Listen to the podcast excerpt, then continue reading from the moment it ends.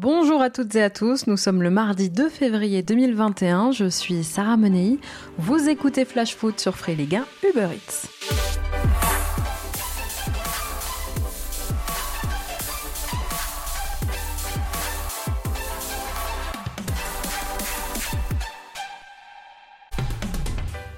C'est un échec cuisant, aussi dur qu'il n'était prévisible. L'appel d'offres lancé en catastrophe par la LFP pour tenter de revendre les lots rendus par Mediapro s'est révélé infructueux. Aucune offre faite hier à la Ligue n'a atteint le prix de réserve espéré, soit 300 millions d'euros. Il n'y a eu que des offres inférieures, que des pioches décevantes. Canal+, qui est en conflit avec euh, la Ligue et conteste les modalités de la procédure de consultation de marché, n'a pas joué le jeu et n'a donc envoyé aucune offre. Je vous rappelle que la chaîne cryptée qui diffuse deux affiches par week-end souhaitait que l'intégralité des rencontres soit remise en concurrence dans un appel d'offres plus global et non pas donc juste les lots de Mediapro. Son partenaire, Beansport, n'a pas non plus fait d'offre. Alors je vous en parlais la semaine dernière, les GAFA ont en revanche répondu présent. Amazon et le groupe britannique DAZN se sont bien positionnés comme espéré, mais n'ont pas non plus cassé leur tirelire. Et maintenant, eh bien, il va falloir négocier de gré à gré avec les diffuseurs intéressés. La Ligue a 48 heures pour le faire. Et résultat, on ne sait toujours pas qui va diffuser le week-end prochain, et notamment le Classico au MPSG prévu dimanche, puisque Mediapro est censé diffuser la 23e journée demain soir avant de rendre l'antenne. En attendant, eh bien, vous pouvez toujours suivre les rencontres de votre équipe avec tous les buts, les résumés et les plus belles actions sur votre appli Free Ligue 1 Uber Eats, qui porte bien son nom puisqu'elle restera gratuite et accessible à tous jusqu'à la fin de la saison. Bon, il y avait une autre bombe aujourd'hui, c'était ça. Euh, bon, le, mercato a fini, a fini avec euh, l'arrivée d'un nouveau joueur. C'est une décision qui n'était pas prise par moi, qui n'a rien à voir avec cette décision. Je l'ai appris par la, par la presse le matin quand je m'ai réveillé. Euh, en fait, c'est précisément un joueur que j'ai dit non. Et, et, et c'était jamais un joueur qui était dans notre, notre liste. Et euh, il a fini pour euh, venir, j'étais pas au courant. J'ai, à cause de ça, présenté ma démission à la direction. Je ne suis pas d'accord avec la politique sportive. Euh, je veux rien de l'OM, rien de l'argent de l'OM et de Franck. Je veux seulement partir par rapport à, une, une, différence sur la politique sportive. Et je ne peux pas accepter ça, parce que cette club a, a déjà vécu deux, trois ans de n'importe quoi sur l'aspect des transferts. Vous l'aurez compris, ce qui ne passe pas, entre autres, c'est l'arrivée d'Olivier Encham, dont le transfert a été bouclé hier soir. Le milieu arrive du Celtic Glasgow et visiblement AVB avait posé son veto. Il n'était même pas au courant. Dur d'identifier quand même un joueur comme ça sur la place publique. Et bel accueil pour Encham au passage. Mais il faut dire aussi que le joueur avait déjà été proposé à l'OM il y a quelques mois par l'intermédiaire du précédent directeur sportif, Andoni Zubizarreta. Et à l'époque, eh André Villas-Boss avait déjà dit non. Aujourd'hui, Longoria est passé derrière le dos du coach pour faire le forcing et signer ce joueur. Reste à chercher pourquoi? Démission donc d'AVB et le mercato Longoria n'est pas terminé. Il va devoir à présent se tourner vers le recrutement d'un coach. Au passage, les joueurs de l'OM ont découvert la démission d'AVB à travers sa conférence de presse. Seul Steve Mandanda aurait été prévenu en amont. Alors oubliez Lupin, la série du moment, c'est clairement Marseille bébé. Allez, c'est parti pour notre tour des clubs avec beaucoup d'infos mercato aujourd'hui puisque le marché des transferts a fermé ses portes la nuit dernière.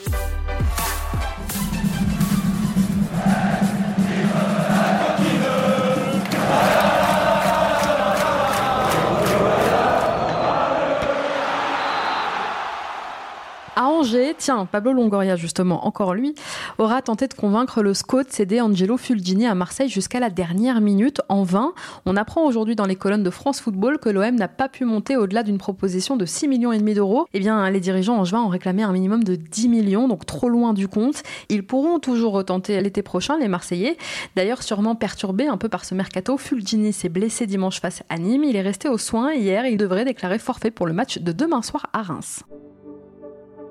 À Bordeaux, Jimmy Briand a passé les quatre dernières rencontres des Girondins sur le banc.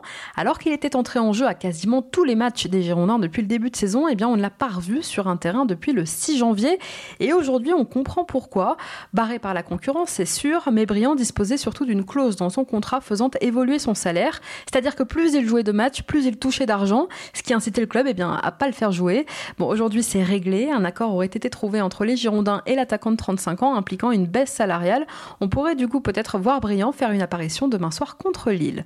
Dans le même temps, Josh Maja a été prêté hier jusqu'à la fin de la saison à Fulham, un prêt avec option d'achat qui s'élèverait à 10 millions d'euros plus 2 de bonus. C'est un club que connaît bien l'attaquant des Girondins pour y avoir évolué en jeune.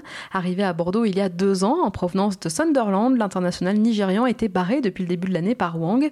Son départ répond aujourd'hui à la nécessité pour les Girondins d'alléger leur masse salariale.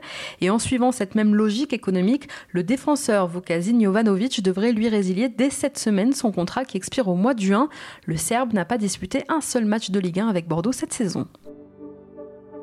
À Brest, on a enregistré hier l'arrivée d'un joueur du Paris Saint-Germain. Non, pas Neymar, l'autre, Bandiougou Fadiga.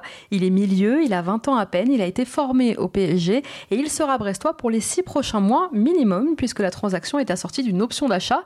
Il s'agit là du troisième renfort hivernal du club breton après les arrivées en prêt de John Lucas et d'Heriberto Tavares à Dijon, c'est l'ancien amiénois Aboubacar Kamara qui a signé hier. Pire attaque de Ligue 1, le DFCO renforce là son secteur offensif avec l'arrivée du joueur de 25 ans. L'attaquant français de Fulham arrive en prêt sans option d'achat et il arrive au bon moment Camara puisqu'on a appris aujourd'hui que Roger Rassalé qui s'est blessé dimanche à Lille sera indisponible trois semaines minimum à Lens, Francaise voulait dégraisser un peu, réduire les rangs et réduire aussi du coup eh bien, la masse salariale du club.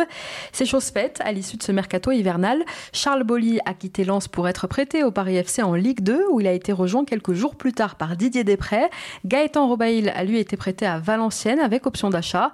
Cyril Bayala quitte lui définitivement le RC Lens et fait son comeback à l'AC Ajaccio où il avait déjà été prêté la saison dernière. L'attaquant colombien Jader Valencia est retourné au pays dans le club de Millonarios. Le jeune défenseur Coricen a lui été prêté à Annecy pour faire un peu ses armes et enfin Alexander Radovanovic a signé comme prévu à Courtrai.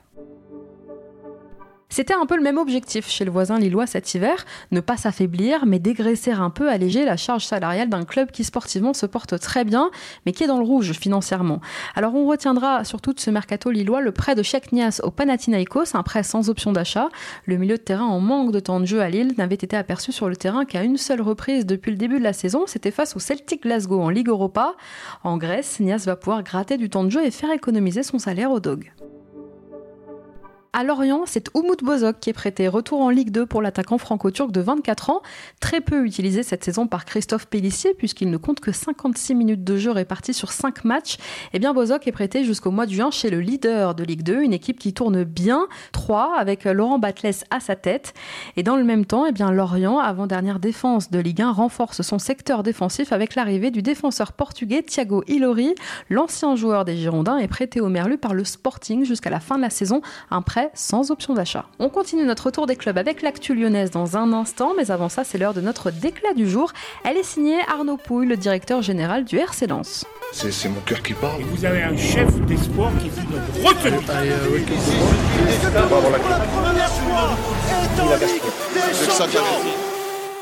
Invité hier de l'émission Tribune Nord sur France Bleu, le directeur général du RC Lens a notamment évoqué l'accord sur la baisse des salaires. Les négociations avec les joueurs se sont bien passées et vont pouvoir permettre au sang et or d'économiser près de 2,6 millions d'euros sur les six prochains mois. Arnaud Pouille a loué hier l'effort d'ensemble des employés du RC Lens face à la crise. Je le cite, ce fut un élan de solidarité assez fort. Ça fait plusieurs saisons que l'actionnaire principal injecte beaucoup d'argent dans le club et c'était donc une belle manière de lui montrer qu'il n'était pas seul pour garder le bateau à flot. Une bonne nouvelle donc pour le promu, même si Arnaud Pouille a expliqué que le président et donc actionnaire majoritaire du Racing, Joseph Ougourlian, avait quand même dû intervenir financièrement en ce début d'année. Écoutez-le. On pensait que c'était euh, l'année du retournement et finalement euh, Joseph doit, doit, doit réinjecter de l'argent. Et, euh, il, va devoir réinjecter de l'argent Il l'a fait déjà en janvier. Combien? Quelle somme? Euh, je vais dire ces chiffres à DNCG, mais c'est plusieurs millions d'euros. Et oui, en ces temps difficiles, on se serre les coudes à Lens, et ce n'est pas vraiment étonnant vu les valeurs de ce club. L'équipe de Francaise réalise en plus sur le terrain une superbe saison. En attendant le retour de leurs supporters à Bollard, on espère que ça va durer.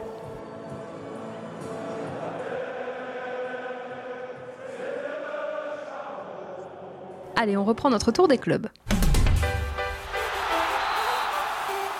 À Lyon, sorti blessé vendredi dernier face à Bordeaux, le capitaine de l'OL, Jason Denayer, a déclaré forfait pour le déplacement de demain à Dijon. On apprend aussi aujourd'hui dans la presse anglaise que Liverpool, dont plusieurs défenseurs sont blessés, aurait sondé Douye Kaleta-Char, Sven Botman et le lyonnais Marcelo en fin de contrat en juin prochain. Alors le Brésilien aurait décliné l'offre des Reds puisque Liverpool ne lui proposait qu'un contrat de 6 mois à Marseille. Bon, bah alors du coup, bah, Olivier Encham est arrivé, prêté jusqu'à la fin de la saison par le Celtic Glasgow. Nemanja Radonic est parti, celui qui était devenu joker de luxe à l'OM a été prêté jusqu'à la fin de la saison au Hertha Berlin, équipe en grande difficulté en Bundesliga en ce moment. Il s'agirait d'un prêt avec option d'achat fixé à 12 millions et demi d'euros. Et dans le même temps, on a appris hier que le procès en comparution immédiate des supporters accusés d'avoir participé aux incidents survenus ce week-end à la commanderie a été reporté. Le procès se tiendra à une date ultérieure que l'on ne connaît pas encore. Les 14 prévenus en cours jusqu'à 5 ans d'emprisonnement et 75 000 euros d'amende. Et en attendant, eh bien, Samia Gali, l'adjointe à la ville de Marseille, en charge notamment du vélodrome, a rencontré ce matin à la mairie de Marseille des supporters de l'OM pour tenter de calmer les tensions. Elle devrait ensuite contacter le président Jacques-Henri Hérault. Généralement animé, le mercato hivernal de l'AS Monaco aura été particulièrement calme cette année. Seul Crépin Diata a été recruté et dans le sens des départs, on notera qu'Henri Onyekuru, qui a disparu de la circulation depuis quelques mois, a trouvé un club puisqu'il a été prêté avec option d'achat à Galatasaray.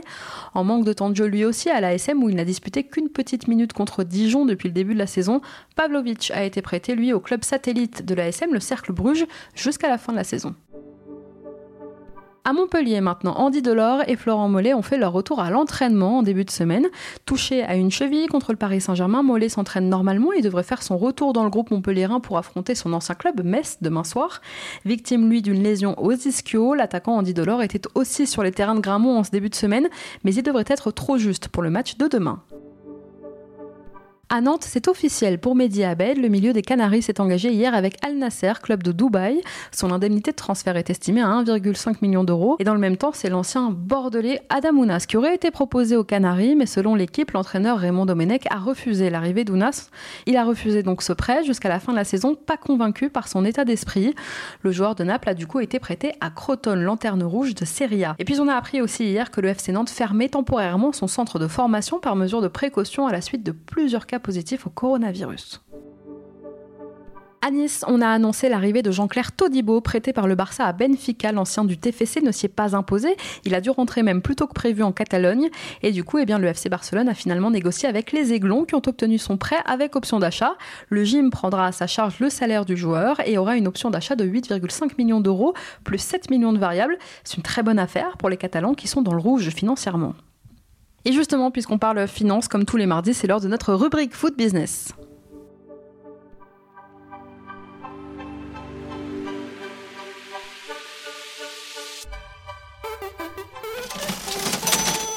Cette semaine, on s'est intéressé au salaire de Mauricio Pochettino au Paris Saint-Germain. 525 000 euros mensuels nets, selon les informations de l'équipe. C'est le montant du salaire que touchera jusqu'à la fin de la saison Pochettino. Un chiffre qui ne prend évidemment pas en compte en plus les éventuels bonus collectifs et individuels. Et sachez que c'est plus que tous ses prédécesseurs sur le banc du club de la capitale, y compris Thomas Tuchel, qui touchait à peu près 500 000 euros de moins par saison. Du coup, Pochettino euh, arrive même en septième position dans la grille des salaires actuels du PSG. Il est au-dessus de la moyenne de ses joueurs. Aujourd'hui, seuls Neymar, Kylian Mbappé, Marquinhos, Marco Verratti, Angel Di Maria et Keylor Navas sont mieux payés que le coach. Mauricio Pochettino sera par ailleurs augmenté chaque saison. Il y aura des paliers pour toucher lors de la dernière année de son contrat, en 2022-2023 normalement, près de 8 millions d'euros pour la saison. Ça laisse rêveur. Allez, on reprend notre tour des clubs. À Reims, Boulaïdia est finalement resté malgré son bon de sortie. Voilà de quoi faire plaisir à David Guillon qui pourra compter sur son atout offensif numéro 1 jusqu'à la fin de la saison. À Rennes, une bonne nouvelle et une moins bonne. Alors je commence par laquelle?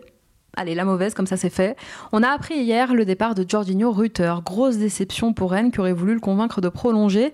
Considéré comme un grand espoir du club breton, Rutter, qui a été formé au club, avait choisi déjà de quitter les Rouges et Noirs au terme de son contrat en juin prochain. Et finalement, eh bien, pour récupérer quand même un peu d'argent, les dirigeants rennais ont accepté de lâcher leur joueur de 18 ans dès cet hiver. C'est Offenheim qui a raflé la mise. On ne connaît pas encore le montant de la transaction, on sait seulement que Rutter est désormais lié au club allemand jusqu'en 2025. Allez, au il y a quand même une bonne nouvelle. À Rennes cette semaine, c'est le retour de Serou Girassi, blessé et absent depuis deux mois maintenant. L'attaquant rennais devrait faire son retour dans le groupe demain pour le derby qui les attend face à Lorient. Mercato, toujours mal classé et à la recherche d'un attaquant, l'AS Saint-Etienne guettait jusque dans les derniers instants du mercato une opportunité de dernière minute peut-être à faire. Eh bien, les Verts ont réussi leur coup en enregistrant l'arrivée d'Anthony Modeste. L'ancien Bordelais arrive de Cologne. Il a rejoint dans la soirée le club où son papa avait déjà évolué dans les années 70 comme défenseur à Strasbourg, c'est la fin d'une belle histoire commencée il y a 4 ans maintenant. Kenny Lala quitte le Racing à 6 mois de la fin de son contrat et pour permettre là aussi à son club de récupérer un peu d'argent, eh bien le latéral droit de 29 ans s'est engagé avec l'Olympiakos, actuel leader du championnat grec. Alors on ne connaît pas encore les détails financiers de l'opération pour l'instant. Ce qu'on sait, c'est que là-bas, Lala va retrouver quelques anciens de la Ligue 1 comme Mathieu Valbuena, Yannem Villa ou encore Madi Camara. Et dans le sens des arrivées à Strasbourg, c'est l'ancien canet Fred Gilbert qui arrive en Alsace. Deux ans après avoir quitté la Ligue 1, il est de retour prêté à Strasbourg sans option d'achat jusqu'à la fin de la saison par Aston Villa. Merci à tous d'avoir été avec nous. C'était Sarah Menei. Vous écoutiez Flash Foot. On se retrouve demain pour préparer cette 23e journée de Ligue 1 ensemble.